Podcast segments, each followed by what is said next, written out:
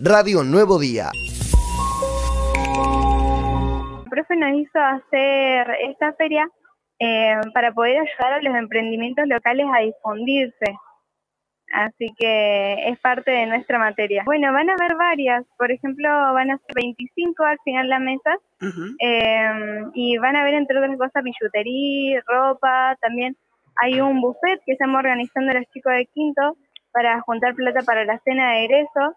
Y bueno, además vamos a estar juntando alimentos no perecederos con el objetivo de donárselos al merendero Sonrisas Poderosas. El proyecto sociocomunitario consiste en ayudar a otras personas eh, a poder emprender o también ayudarlas a, a alcanzar eh, sus logros o metas que propongan. Ajá. Y también ayudar a la comunidad en general. Se llama Proyecto Sociocomunitario y bueno, la fuimos desarrollando a medida que, bueno, el profe nos fue diciendo eh, algunas cosas, algunas partes de cómo se desarrolla un proyecto y bueno, fuimos hablando con nuestros compañeros, fijándonos qué era lo que podíamos hacer, que por ahí la comunidad eh, más lo necesitaba y en este ámbito de pandemia, qué era lo que podíamos hacer o qué era lo que teníamos de alcance al hacer.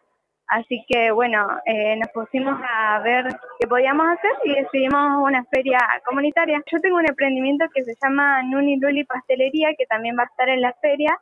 Y bueno, ahí vamos, voy a estar vendiendo algunas cosas dulces y bueno, mis compañeros igual tienen sus emprendimientos.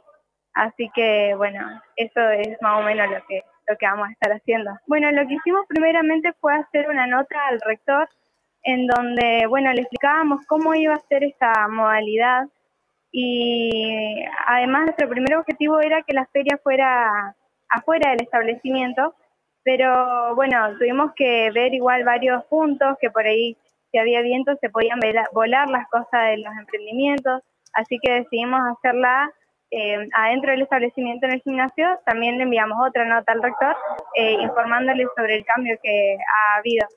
Eh, y bueno, aparte tenemos un sector que se va a llamar sector de higiene, en donde vamos, eh, algunos de mis compañeros van a estar poniendo alcohol en gel, eh, recomendando el uso de tapabocas, que es importante que lo traigan. Así que bueno, así lo, lo vamos llevando.